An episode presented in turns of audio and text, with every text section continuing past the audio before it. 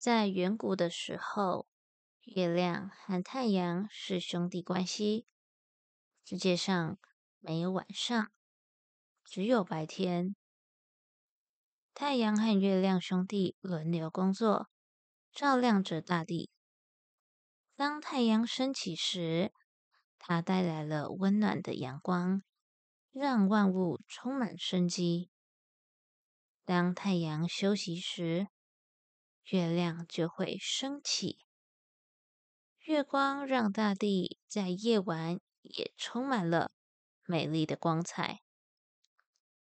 有一天，一对夫妻正在农田工作，因为工作忙碌，所以把刚出生的小宝宝放在树下。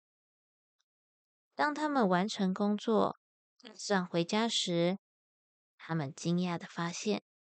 宝宝已经奄奄一息了，父亲感到非常悲伤。他决定将太阳射下来，为他的孩子报仇。当太阳被射中时，太阳感到非常生气。孩子的父亲向太阳说他孩子的事后。太阳感到非常抱歉，并答应帮助人类。